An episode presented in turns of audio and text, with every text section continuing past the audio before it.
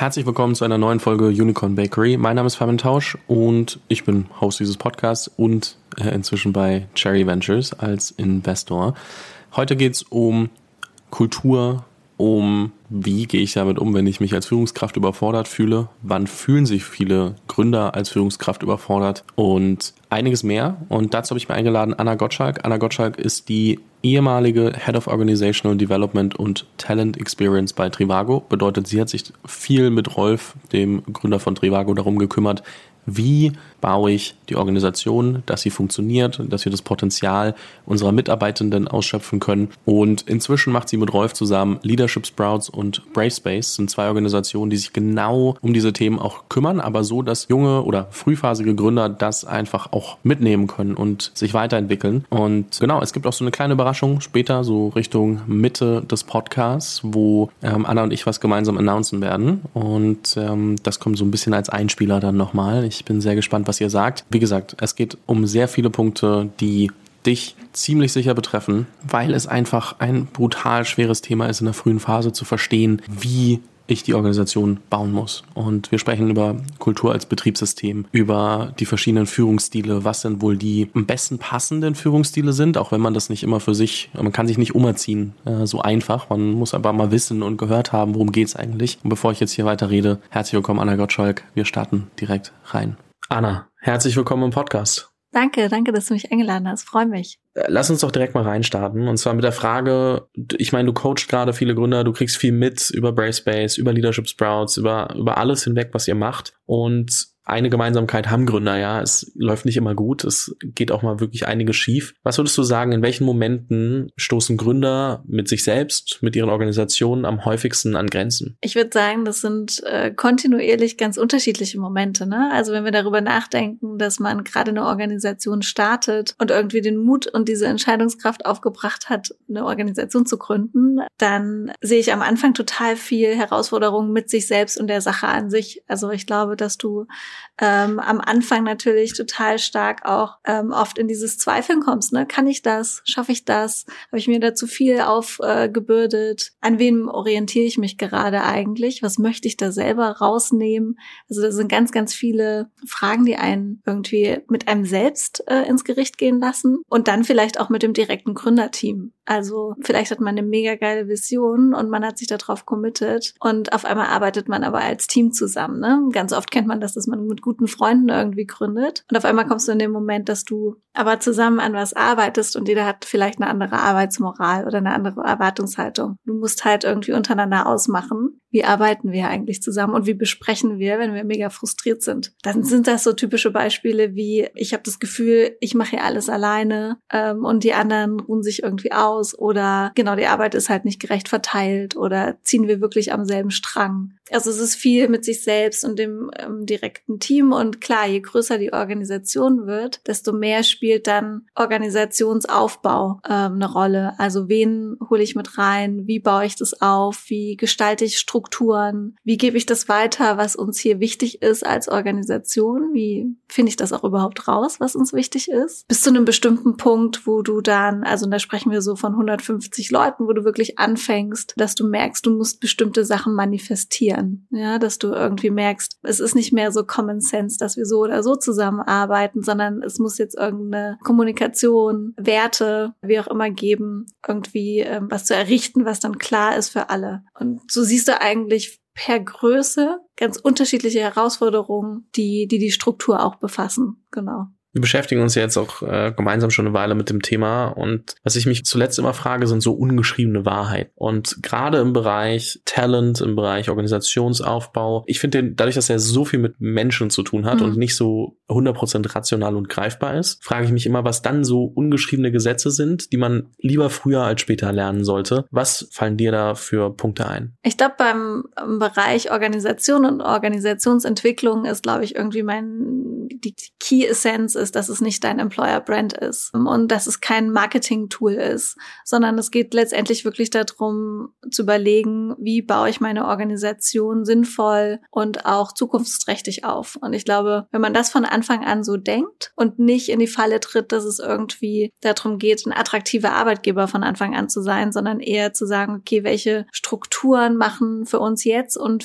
hoffentlich auch in den nächsten Jahren irgendwie Sinn und es mit der Ernsthaftigkeit und mit diesem strategischen Blick irgendwie ähm, angeht, kann man wirklich was, was grundsätzlich sehr, sehr wertvolles gestalten. Und ähm, zum Thema Talent ist für mich immer so, es hatte so ein bisschen das Hiring, aha. Ähm, für mich ist immer so, Talent hired man nicht, Talent entwickelt, äh, entwickelt man intern. Und es klingt immer erstmal so, also ich glaube, wir alle hören immer so War for Talent und ich muss die Besten irgendwie reinheiern. Ja, also ich glaube, ich habe schon viel gesehen, was da an A, an Quatsch auch und an, an Bullshit-Bingo durch die Gegend fliegt und gleichzeitig das Verständnis dafür, dass Talent für die Außenwelt da draußen nicht gleichzeitig Talent für dich intern ist. Und sich eigentlich mehr darauf zu fokussieren, wer sind wir als Organisation und was brauchen wir und vor welchen Herausforderungen stehen wir gerade und äh, wie können wir die Leute, die wir intern haben oder auch reinholen, darauf vorbereiten und entwickeln. Ich glaube, das ist eher, also nicht nach Talent so sehr im externen suchen, sondern mehr Talent im intern entwickeln. Was aber ja oft gesagt wird, gerade in der frühen Phase, ist, dass du halt smartere Leute heiraten musst, als äh, du selbst bist als mhm. Gründer. Und da ist ja oft so schon der Gedanke, dass diese Leute deine Probleme lösen können mhm. oder zumindest Lösungswege mitbringen und dann muss man sich gemeinsam darauf einigen, was man macht. Inwieweit widerspricht sich das? Ich finde, also es gibt bestimmt Situationen, wo das irgendwie Sinn macht und ich will auch gar nicht da irgendwie nur so ein Schwarz-Weiß-Bild irgendwie malen. Ich habe nur ganz oft gesehen, dass wir da echt in, ganz oft in eine Lose-Lose-Lose-Situation irgendwie reinlaufen. Ja, auf der einen Seite demotiviert man extrem internes Talent, äh, indem man irgendwie sagt, das kann nur jemand von außen lösen. Dann holt man jemanden von außen rein, der natürlich in einem ganz anderen Setup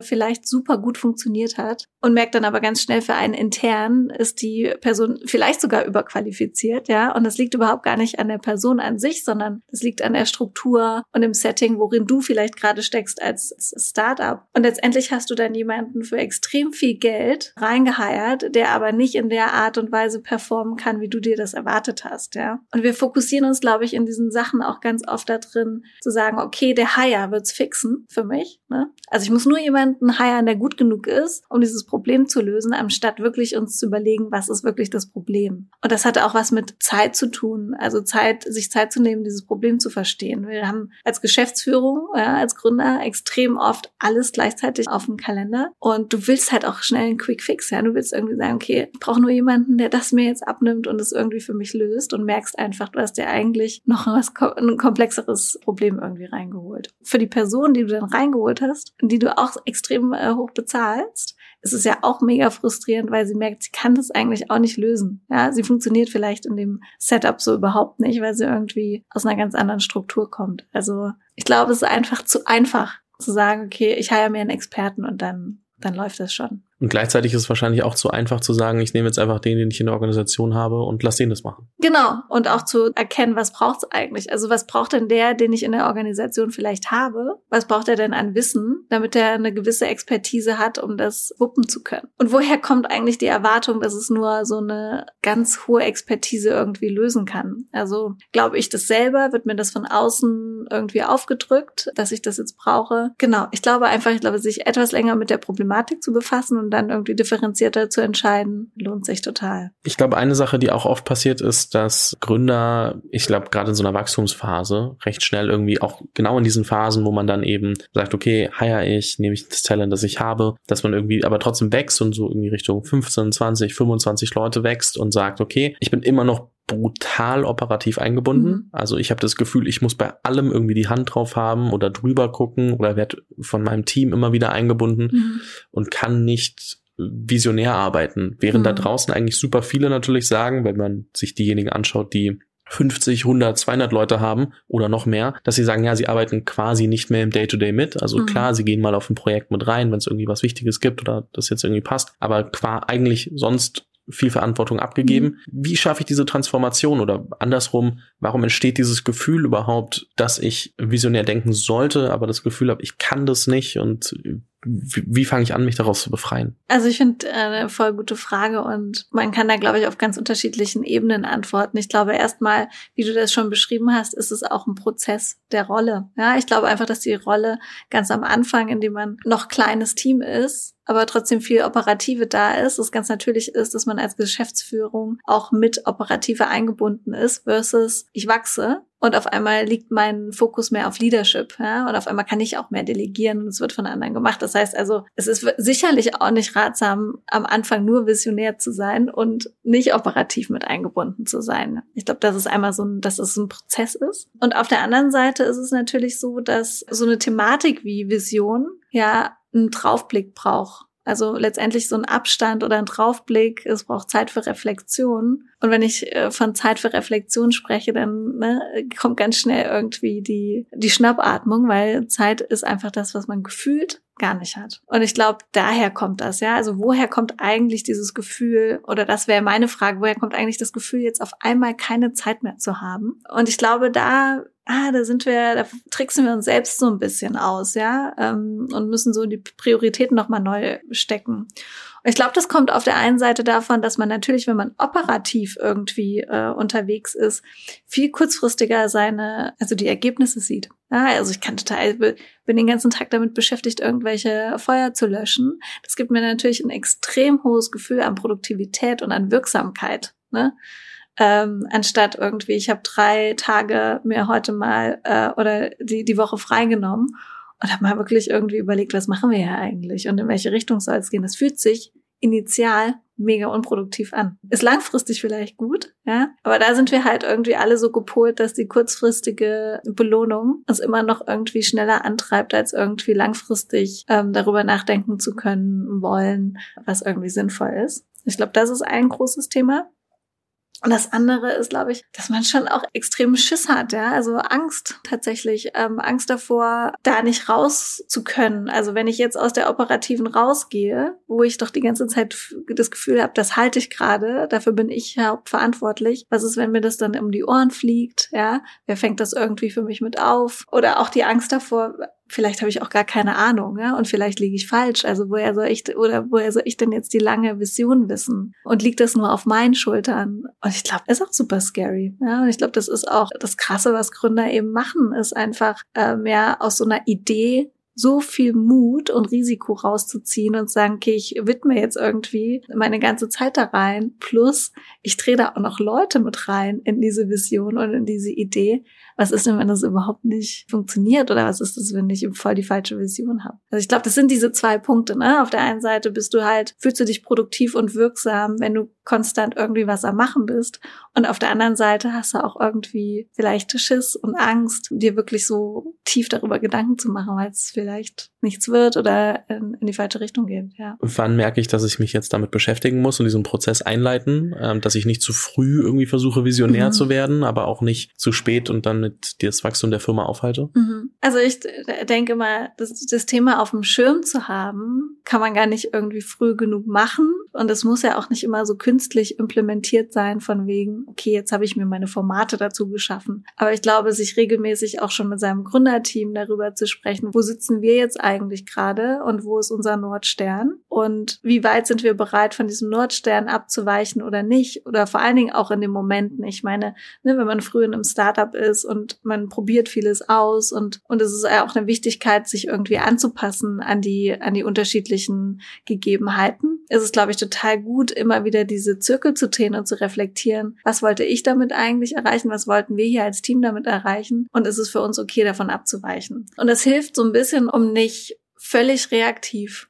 in so einen Strudel rein zu geraten und irgendwie zu merken nach anderthalb Jahren, ey, fuck, ich bin hier gerade in irgendeiner Situation und in einem Organisationssetup, wo ich an etwas arbeite, wo ich überhaupt selber gar nicht mehr dran glaube, sondern ich glaube, es gibt einen eben die Möglichkeit, so ein bisschen mehr im Driver Seat zu sein und proaktiv zu handeln. Und ich glaube, das ist, je früher man das mit auf dem Schirm hat und drüber sprechen kann, also eine Art und Weise findet, drüber zu reden, desto natürlicher entwickelt sich das dann auch als ganz konkretes Thema für einen in, in der Zukunft und findet dann vielleicht immer mehr Raum in Strategie und Gründermeetings oder so. Ja. Nehmen wir an, das Thema, also ich, ich kann mich mit all dem identifizieren, was du gerade gesagt hast. Das Thema ist bei mir akut auf dem Tisch. Mhm. Was sind so die ersten zentralen Schritte, die ich gehen sollte, dass ich da auch wirklich in die Richtung komme? Also ich glaube, erstmal ist, sich diesen Abstand zu schaffen, diese Zeit ähm, zu schaffen für einen selbst. Also wenn ich erstmal, ne, wenn du bei dir anfängst, sagst, okay, wie kann ich mich eigentlich mal ein bisschen mehr rausreißen oder was fehlt mir dazu, diesen Abstand zu gewinnen, dann ist irgendwie, glaube ich, das, das irgendwie der erste Schritt, das zu erkennen und, und für sich entweder mit dem Gründerteam, ja, das irgendwie komplett anzusprechen sagen, okay, wir müssen irgendwie was finden, äh, wie wir hier ähm, sukzessiv und irgendwie gezielter daran sprechen, darüber sprechen. Es ist vielleicht ein externer Coach, den ich mir nehme, der mir hilft, diesen Abstand und diesen Draufblick zu nehmen. Und, und das finde ich immer total cool, ja. Also wirklich auch zu sagen, okay, ich hole mir jemanden mal rein, äh, weil ich sonst weiß, ich mach's nicht. Ja, jemand, der mich trotzdem dann immer dazu anhält. Und das kann, es muss nicht immer ein Coach sein, es kann sogar auch irgendwie ein guter Freund sein oder es kann irgendjemand von außen sein. Und das andere sind so ganz konkrete Formate, so ein bisschen so Purpose und Mission mal zu formulieren weil die so auf zwei unterschiedliche Flughöhen ähm, auszielen. Und ich sage auch gar nicht, dass die, wenn die einmal formuliert sind, dass die dann set in stone sind. Aber diese, diese Aufgabe dahinter, zu sagen, okay, lass einmal formulieren, was hier eigentlich diese dieser große übergreifende Purpose ist, warum wir das hier überhaupt machen und warum wir glauben, dass das in irgendeiner äh, Weise sinnvoll für uns ist. Ja, das kann ja ganz individuell sein. Und Mission ähm, ist dann die, die Übersetzung in das Operative. Was bedeutet das für uns eigentlich gerade strategisch? Und ich glaube, wenn man sowas mal hat als Referenz, dann, dann ist es greifbarer. Ja, dann hat man auch was, was man im Zweifel an ein Team kommunizieren kann und irgendwie auch Feedback drauf bekommt und auch mehrere Leute dann auf einmal die Möglichkeit haben zu sagen, ich glaube, wir bewegen uns davon gerade weg. Und ich glaube, das ist übrigens auch ein total wichtiger Punkt, ja, auch nicht immer zu denken, dass man für dieses Thema komplett alleine verantwortlich ist. Man hat irgendwie, wenn man ein Team hat, dann sollte man die nicht nur als ausführende Kräfte irgendwie ähm, verstehen, sondern auch als Leute, die natürlich dir Feedback geben, ob's, ob wir noch auf Kurs sind von dem, was du mal am Anfang vielleicht gesagt hast. Ja, am Anfang hast du eine große Vision verkauft und hast deswegen gesagt, okay, Leute, ihr müsst bei mir mit mitarbeiten. Und das sind die besten Leute, die dir Feedback geben und sagen, ähm, übrigens, ich glaube, wir machen nicht mehr das, was wir am Anfang gesagt haben. Und können wir ganz kurz bewusst entscheiden, wollen wir das oder wollen wir es nicht? Das ist, glaube ich, super wichtig, ist aber auch wirklich einfach kein einfacher Punkt. Ne? Und deswegen ist es wahrscheinlich auch so ein Prozess, dass man da eben auch lange braucht, um sich da selbst immer wieder dran zu erinnern, auch eine Kultur zu etablieren, wo genau dieses Feedback möglich ist, mhm. weil ähm, ist auch so der nächste Punkt. Kultur muss ja, also ist auch erst immer so ein Wort. Jeder sagt, boah, du brauchst eine super Kultur. Mhm.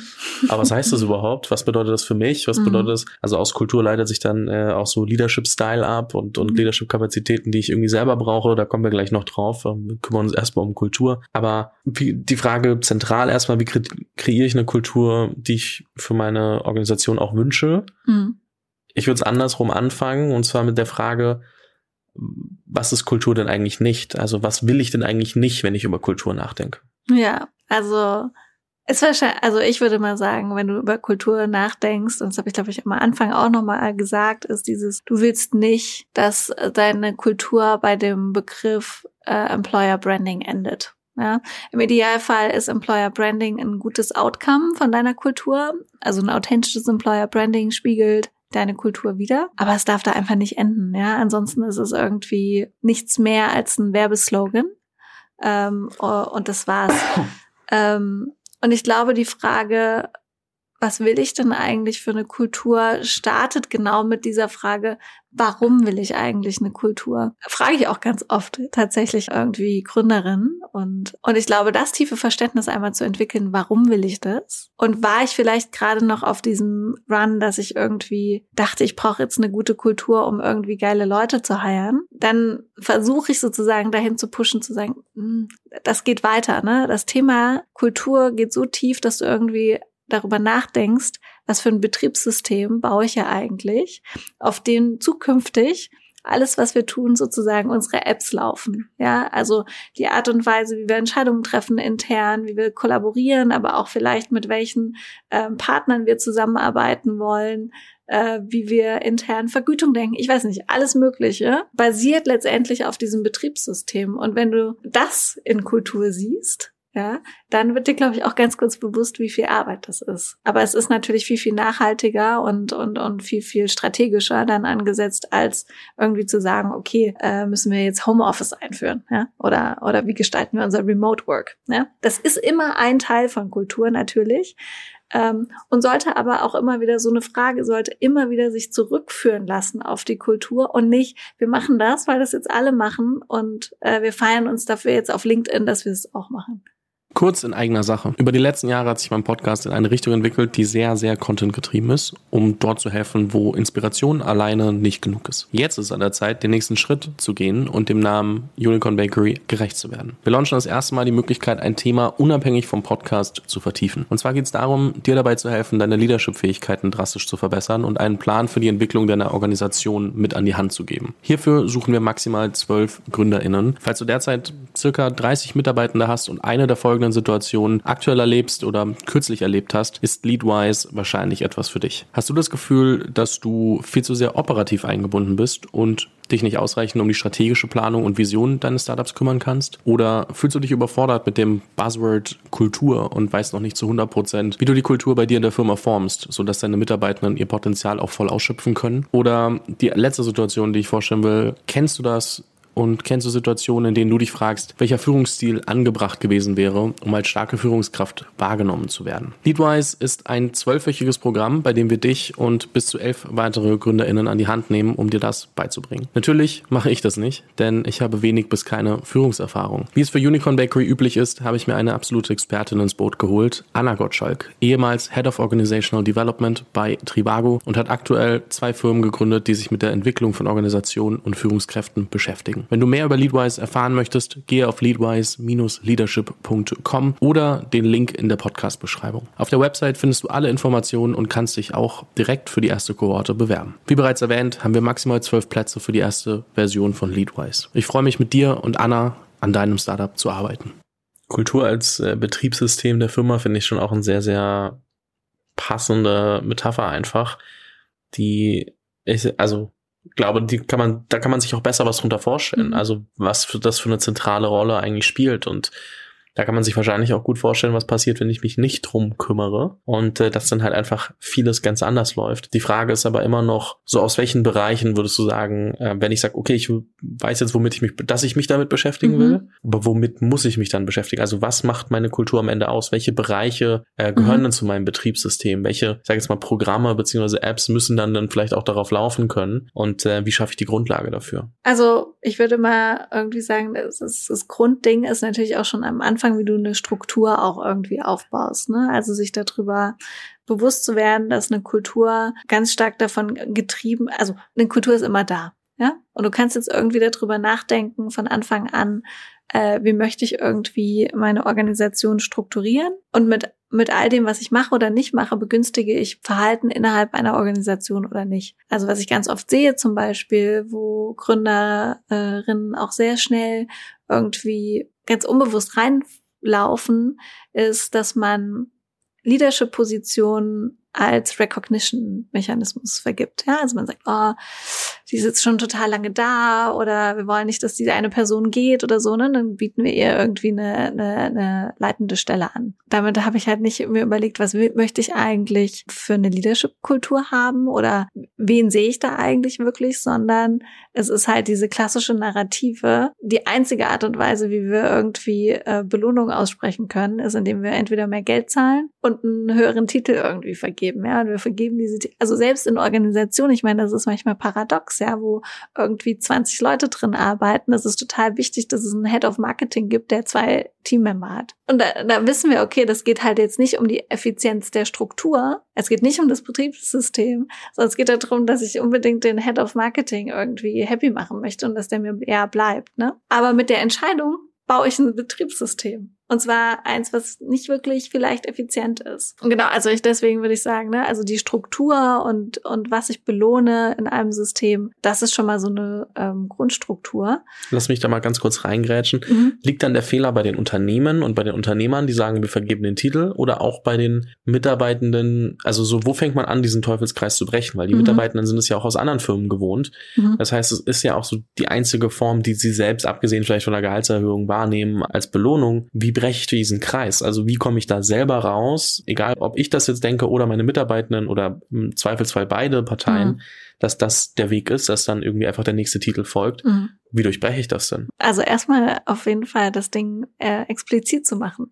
Weil du hast total recht, ja. Auch wenn wir über Führungskulturen sprechen, ja, ähm, dann haben wir ganz oft irgendwie auch noch diese Anforderung auf der einen Seite, dass bitte eine Führungskraft irgendwie äh, super generalistisch aufgestellt ist und irgendwie ähm, koordinativ und ähm, diplomatisch, ja, medierend ähm, die Leute irgendwie in ihre Stärken setzt. Und auf der anderen Seite sollen sie bitte aber auch Expertise haben und Entscheidungen treffen können. Und irgendwo widerspricht sich's dann. Und die Sache ist genau das irgendwie anzusprechen. Also zu sagen, auf der einen Seite wollen wir diesen Kreis durchbrechen und deswegen ist die Verantwortung immer beim Unternehmen in erster Linie. Also und auch immer beim, beim, beim Gründer äh, in letzter Instanz, weil daran orientieren sich einfach irgendwie alle, ob man möchte oder nicht. Und auch dagegen kann man dann arbeiten, dass das in Zukunft vielleicht erstmal nicht so ist. Und gleichzeitig muss man es ansprechen, ja, dass dann trotzdem diese Erwartungshaltungen in uns total sozialisiert sind. Ja. Irgendwie haben wir die ganze Zeit darauf hingestrebt, dass wir irgendeinen Titel bekommen und auf einmal erzählt uns einer, jetzt geht's hier nicht mehr um Titel. Und ich glaube aber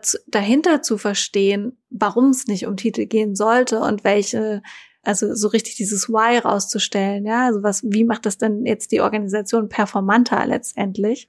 Das ist extrem wichtig. Und die Aufgabe liegt auch beim Unternehmen, A, einmal klar zu sein, warum machen wir diese äh, Hierarchien nicht mehr? Also was erhoffen wir uns von einer Alternative zum Beispiel, ja? Oder warum gibt's diese Werte bei uns? Die jetzt diese bestimmten fünf sind und dann ganz, ganz klar damit zu sein und, und, und das als, als Begründung zu geben. Und in großen Organisationen, zum Beispiel, wenn ich jetzt mit größeren Organisationen rede, dann ist es total spannend, dass es nicht nur noch Führungskräfteentwicklungstrainings gibt, ja, wo man sagt, okay, wie kann man jetzt Führungskräfte irgendwie da drin unterstützen, diese immer komplexere Rolle einzunehmen, sondern auch, wie kann man Mitarbeitende auch genau in der Intensität auf so einer inneren Reise, in so einer Persönlichkeitsentwicklung äh, mit unterstützen, auch diese ganzen neuen Konzepte irgendwie anzunehmen. Weil das letztendlich, also wir gehen ja immer mehr weg von einer, einer Autorität und dadurch ähm, keine Eigenverantwortung zu immer weniger Autorität und immer mehr Eigenverantwortung des Einzelnen. Jetzt muss man aber auch erstmal, A, muss man erstmal Eigenverantwortung wollen und B, muss man erstmal lernen, wie Eigenverantwortung geht. Ja, ich meine, wir kommen in die Schule und wir ab dem Moment kriegen wir irgendwie gesagt, was richtig und was falsch ist. Äh, zieht sich meistens durch unser Unisystem auch noch durch. Und in den klassischen Arbeitssettings eigentlich auch, ja. Und dann irgendwie zu lernen, okay, nee, ich kann jetzt wirklich selber entscheiden. Und ich muss aber auch dann konsequenterweise auch irgendwie das Outcome mittragen, ob es jetzt positiv oder negativ war. Das ist total spannend, ne? Also wir müssen auch gleichzeitig Mitarbeitende mitnehmen, das zu lernen, wie das geht. Ja, also vieles, was wir besprechen, man merkt einfach, es ist ein Prozess. Egal ob genau. bei Kultur, egal ob bei mir persönlich, egal ob bei, bei was auch immer. Es ist meistens ein Prozess, es ist meistens nichts, was sich von heute auf morgen von alleine löst, leider. Das wäre schön, aber ja. das ist ja auch genau das, was ausmacht, weil wenn du diese Transformation dann hinbekommst, dann hast du natürlich irgendwie auch viele, viele beschreiben das immer so als das nächste Level der Organisation und äh, haben dann irgendwie so einen Schritt mehr. Ich glaube, wenn ich zum Beispiel jetzt aus Erfahrung von Trivago spreche, ist es das, was wir total unterschätzt haben. Ja?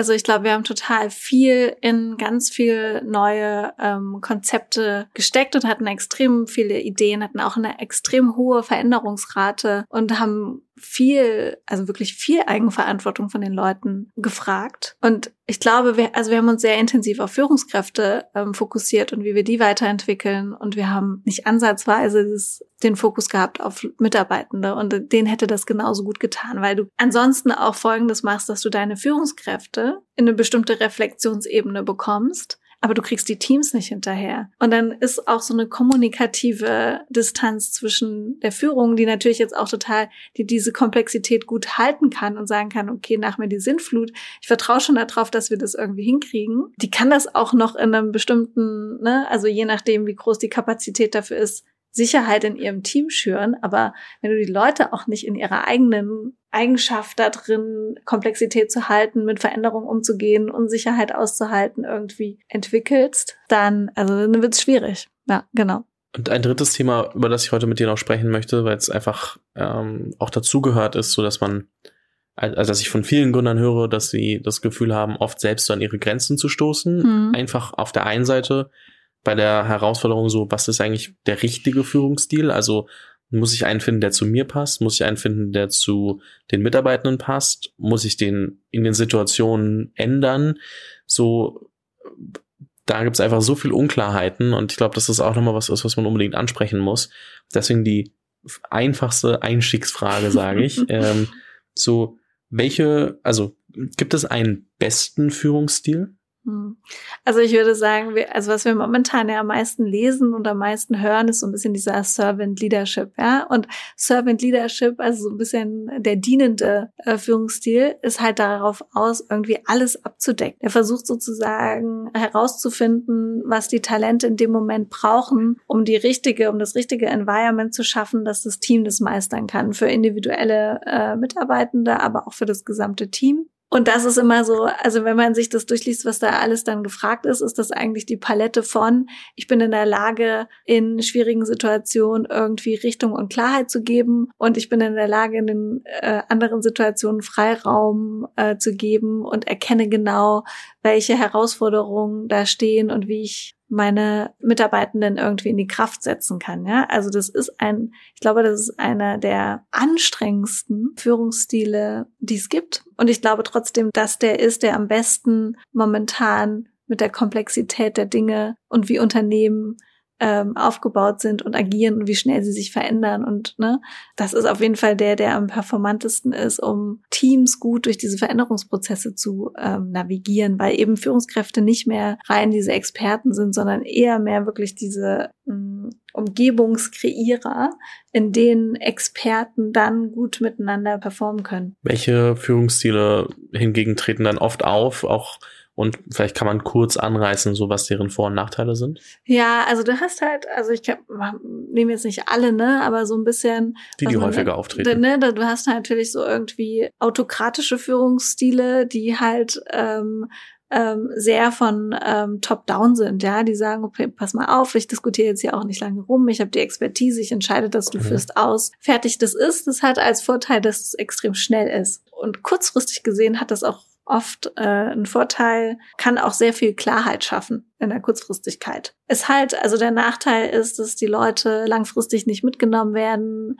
nicht mitdenken ähm, in dem ganzen Arbeitsprozess, weil sie eben auf den Auftrag warten und das war's. Und dadurch halt super frustriert und unmotiviert langfristig irgendwie werden. Plus du natürlich, es ist mittlerweile, glaube ich, vermessen zu denken, dass du als Führungskraft alleinig über alles Wissen irgendwie verfügst und verpasst halt irgendwie die Perspektiven deiner Leute irgendwie einzuholen. Also das ist so ein Ding, wo ich sagen würde, okay, die, die haben es immer schwerer äh, zu bestehen.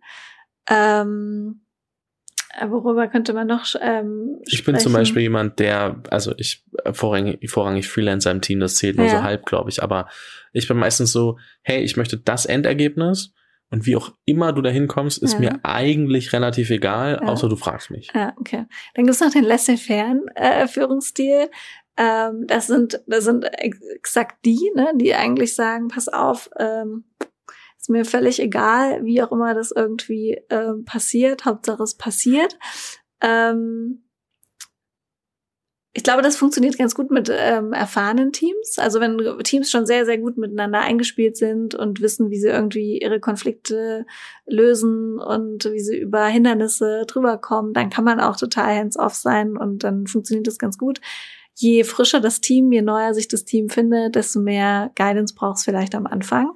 Und ähm, genau, kann auch gerne mal irgendwie so wahrgenommen werden, äh, interessiert sich letztendlich auch nicht für uns. Ja, also diese frei, gegebene Freiheit kann auch manchmal als Desinteresse wahrgenommen werden. Hilft tatsächlich nicht, wenn die, wenn die, wenn das Team ganz jung ist zum Beispiel oder unerfahren und da noch irgendwie mehr Rahmenbedingungen braucht. Genau, und so gibt's halt unterschiedliche, ne? Dann gibt's noch irgendwie äh, diplomatische Leute, die immer irgendwie versuchen, Konsens zu finden. Und dann gibt's auch noch die ähm, bürokratischen, also das sind die, die super gewissenhaften, ja, die zum Beispiel jetzt irgendwie alles nachkontrollieren wollen würden, sagen, okay, es ist Dienst nach Vorschrift, so, nur so kann es laufen, so kann es nicht laufen.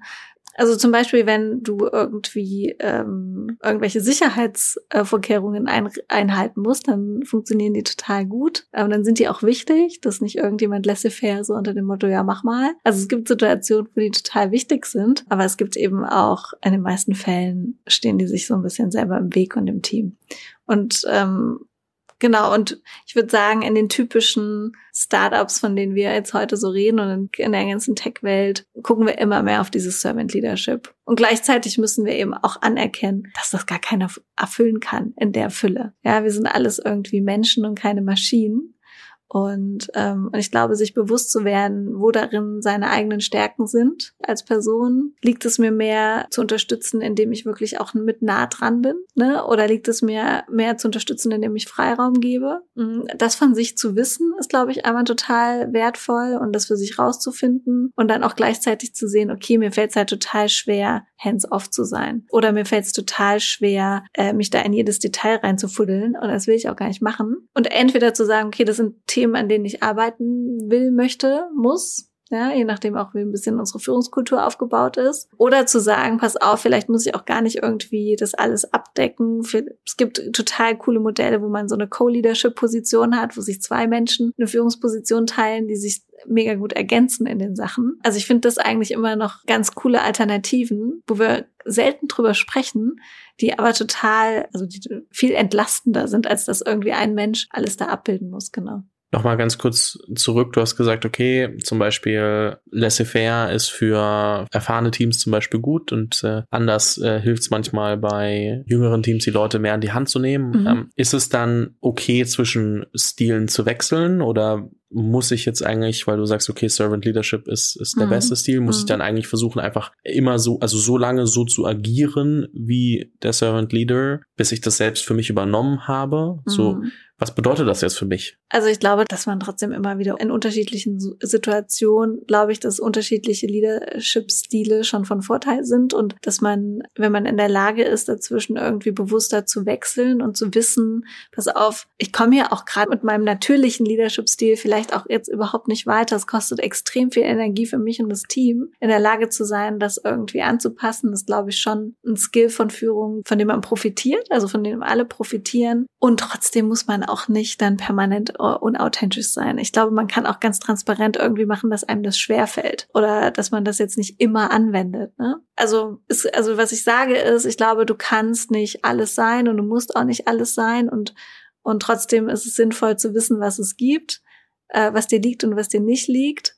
Ähm, und in der Lage zu sein, dich aber an die Situation oder an die Menschen anzupassen, ähm, situativ nicht permanent, sondern ähm, situativ, wenn es gefordert ist, kann total hilfreich sein. Also es spart ja auch viel. Ja. Ähm, Energieverlust. Was ich glaube ich auch immer ganz hilfreich finde, um sich irgendwie selbst so ein bisschen da auch, ich sag mal, also zu challengen und auch, auch so ein bisschen besser vielleicht zu verstehen, wie man eigentlich tickt, ist dann auch sowas wie ein Persönlichkeitstest, der dann auch extrem hilft, wenn man den, sag mal so alle drei bis sechs Monate wahrscheinlich einfach mal macht. Also oft kommt da ein sehr ähnliches Ergebnis mhm. raus, aber äh, manchmal gibt es vielleicht auch Erlebnisse, die dann dazu führen, dass man so ein bisschen anders tickt, bisschen anders macht, weil man was anderes gesehen hat, vielleicht als Beispiel oder weil man gesehen hat, okay, in der Situation muss ich einfach anders handeln. Und äh, ich habe da selbst immer wieder 16 Personalities gemacht. Ich verlinke ja. den auch mal in der Beschreibung, aber den fand ich sehr hilfreich. Und wo ich das so sage, fällt mir auf, ich sollte den mal wieder machen, weil es schon sehr lang her ist, dass ich es gemacht habe. ich habe es auch, also tatsächlich bei mir auch äh, sehr lang her. Aber wir haben das tatsächlich auch, also ich ähm, erinnere mich daran, dass wir das auch bei Trivago auch tatsächlich mal so genutzt haben, um das im Team zu teilen, ja, und uns gegenseitig zu, also ich auch als Führungskraft teile einfach, Leute, das liegt mir total gut und ich weiß, dass ich da irgendwie Schwierigkeiten habe und ähm, macht mich einfach darauf aufmerksam, ja, also sagt es mir, gibt mir Feedback, aber ne, ihr habt auch Kontext, ihr, ihr kennt mich, ihr wisst, was was mir liegt und was mir nicht so liegt. Das ist jetzt keine Entschuldigung dafür, dass es dann irgendwie nicht läuft, ne? Ähm, aber ich glaube einfach auch die, die ähm, Perspektive und das Feedback der Leute zu nutzen, mit denen du zusammenarbeitest, ist so low-key, ne? Und ähm, kannst du dir immer einholen. Und das auch immer, ich glaube, das ist vielleicht auch nochmal so was Wichtiges, dass man nicht das Gefühl hat, dass man das irgendwie immer alleine wuppen muss. Also, dass man das irgendwie als, als Teamaufgabe auch sieht, da irgendwie eine gute Rolle für sich zu finden, auch als Gründerteam sich gegenseitig irgendwie da unterstützend ähm, zu helfen und zu wissen, okay, pass auf, der einen Person liegt das und ich weiß es ganz genau, da hole ich mir dafür Rat, ne? Weil ich weiß, bei mir ist es nicht so easy. Und andersrum, ich beobachte bei der anderen Person im Team und wir kennen das ja ganz oft, ne? Du hast irgendwie drei verschiedene äh, Gründer, die jeweils einen Bereich irgendwie leiten. Das Gefühl ist irgendwie, Mini-Subcultures sind da irgendwie vorhanden. Das liegt daran, weil den Leuten einfach das eine mehr liegt als das andere. Ähm, und das ist total okay. Ne? Ich glaube, das muss, darf auch so sein und es darf aber nur nicht so in, in so ein Extrem umschlagen, dass es unter den Mitarbeitenden das Gefühl ist, so, ach scheiße, ne? Da, also da ist ja viel mehr möglich als hier und, äh, und ich glaube, da kann man sich als Gründerteam total gut ähm, gegenseitig helfen und aufmerksam machen und sagen, ich glaube, da müssen wir irgendwie mal gucken, dass wir das ausbalanciert kriegen und ähm, genau und uns gegenseitig Feedback geben und im Zweifel auch irgendwelche Trainings irgendwie mal besuchen oder Workshops machen. Genau. Ja, ich glaube, jeder merkt auch, äh, das sind so drei Themen insgesamt, mit denen man sich mal länger beschäftigen muss als irgendwie nur eine Podcast-Folge. Ja. Ähm, wir haben jetzt versucht, mal so viel wie möglich hier, hier reinzukriegen. Ich habe es äh, eingangs schon erwähnt, wir haben uns äh, auch zusammengesetzt und ähm, wirklich auch versucht, da einen, ja, jemanden mit auf die Reise zu nehmen, also mhm. wirklich so ein Cohort-Based Learning Program zu machen, ähm, Leadwise, äh, wo wir dafür sorgen, dass wir genau diese Themen nochmal mit mehr Tiefe und deutlich mehr auf individuelle Fragestellungen zugeschnitten äh, behandeln können. Und falls jemand gerade sich in diesen Situationen wiedererkannt hat, ich schätze mal, das sind am ehesten Menschen, die gerade auch irgendwie so um die 30 Leute sind, in, in, also als Gründer äh, dann merken, oh, ich stoße an meine Grenzen mhm. und ich muss so langsam mir mal, also mich mit anderen austauschen, die in derselben Situation sind und vielleicht jemanden dazu haben, der sich mit dem Thema einfach auskennt, weil schon viel, viel länger damit beschäftigt und das ist genau die Situation, die wir schaffen wollen, dass wir ähm, diese drei Themen, also dass wir uns je, um jedes Thema so circa einen Monat kümmern. Wahrscheinlich werd, wirst du in Monat zwei immer noch eine Frage zu Thema eins haben. Und gleichzeitig aber auch so eine Peer Group zu schaffen aus 10 bis 15 ähm, ja, Gründern, die in derselben Situation sind wie du, dass wir uns da auch wirklich dem Themen zügig, aber trotzdem mit der richtigen Tiefe nähern können, dass du einfach die Antworten darauf findest. Und es ist ein insofern äh, Application-Only-Programm, was wir gemeinsam aufgesetzt haben. Also ist jetzt auch der erste Run, den wir machen. Dementsprechend gibt's einen Link zur Beschreibung, äh, zur Beschreibung, zur Bewerbung und zur Beschreibung natürlich auch zur Website in den Show Notes und kannst du dir nochmal genauer angucken. Ähm, die Bewerbung ist ein bisschen ausführlicher, aber wir wollen halt auch wirklich schauen, dass wir da zehn richtig, richtig gute Leute zusammenbringen, die auch zusammenpassen und äh, wo wir auch merken, okay, die passen auf das, auf das Thema und äh, wissen auch, warum sie sich jetzt da gerade äh, beworben haben. Aber falls du gerade in der Situation bist, die wir beschrieben haben, dann schau dir das unbedingt mal an. Ähm, Anna, vielleicht kannst du noch mal ein bisschen was dazu sagen, wie wir das vertiefen und äh, was dir dabei wichtig ist, dass wir, als wir das aufgesetzt haben. Und ähm ja, super gern. Also ich glaube, einmal ist es vor allen Dingen so ein, ein, ein guter Startpunkt, um irgendwie mal äh, mit den Themen anzufangen. Ne? Ich glaube, ganz oft kreisen die um ein. Man hört immer ganz viel, dass man irgendwie ganz viel machen muss und auf dem Schirm haben muss. Und dabei kann es total schwierig sein, irgendwie mal einen Anfangspunkt zu dem Thema zu finden. Und genau, wissend, dass da immer mehr dahinter ist und dass da irgendwie unendlich viel gemacht werden kann und dass man da einen Stein ins Rollen bringt, ähm, ist das sozusagen mal der Anfangspunkt, um sich mit diesen Themen auseinanderzusetzen und zu reflektieren, was bedeutet das eigentlich für mich. Und als wir das aufgenommen haben, genau, ist mir total wichtig äh, gewesen, dass wir ähm, nicht nur pur trockenen äh, Content irgendwie da zusammenstellen, sondern dass es schon auch irgendwie unterschiedliche Ebenen mit reinbringt, die es da zu reflektieren gibt. Also einmal auch, was bedeutet das jetzt für mich auch als, als Mensch und als Person?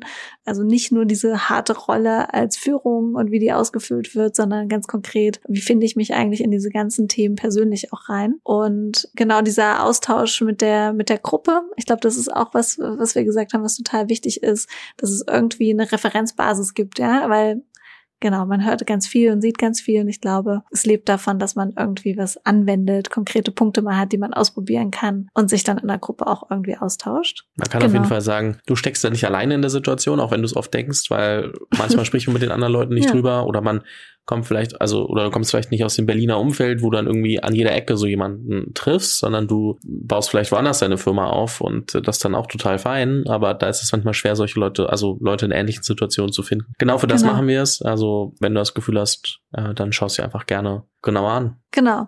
Und es ist natürlich, die große Herausforderung ist immer, sich Zeit zu nehmen ähm, dafür. Aber genau das ist ja auch, wie eingangs schon in unserem Podcast besprochen. Ich glaube, das ist immer der Key, ne? Man muss einmal sozusagen die Situation beim Schopf fassen und sich den Themen widmen und die Zeit dafür freimachen. Anna, haben mir sehr viel Spaß gemacht. Vielen lieben Dank für die Intros zu den Themen, ähm, auch mit so ersten Handlungsempfehlungen, so wie ich mich anfange damit zu beschäftigen, weil, mhm. wie gesagt, es sind sehr undurchsichtige Themen. Es ist super schwer, durch diese Blackbox durchzugucken, wenn ich da davor stehe und dann sehe ich eine Riesenwand, weiß nicht, wie kann ich da drüber springen und bin sehr gespannt, äh, einmal, was ihr mit Leadership Sprouts und, und Brave Space noch macht auch was wir jetzt äh, mit unserem äh, Leadwise-Programm noch machen und ähm, freue mich sehr auf alles, was noch kommt. Danke, dass du da warst. Ich mich auch. Vielen, vielen Dank. Vielen Dank fürs Zuhören. Falls dir diese Folge gefallen hat, dann musst du auf jeden Fall mal den Unicorn Bakery WhatsApp-Newsletter auschecken. Dort bekommst du ein bis zweimal die Woche von mir äh, entweder eine persönliche Sprachnotiz oder eine Content-Empfehlung, Blogpost, Video etc. für Dinge, die du als Gründer unbedingt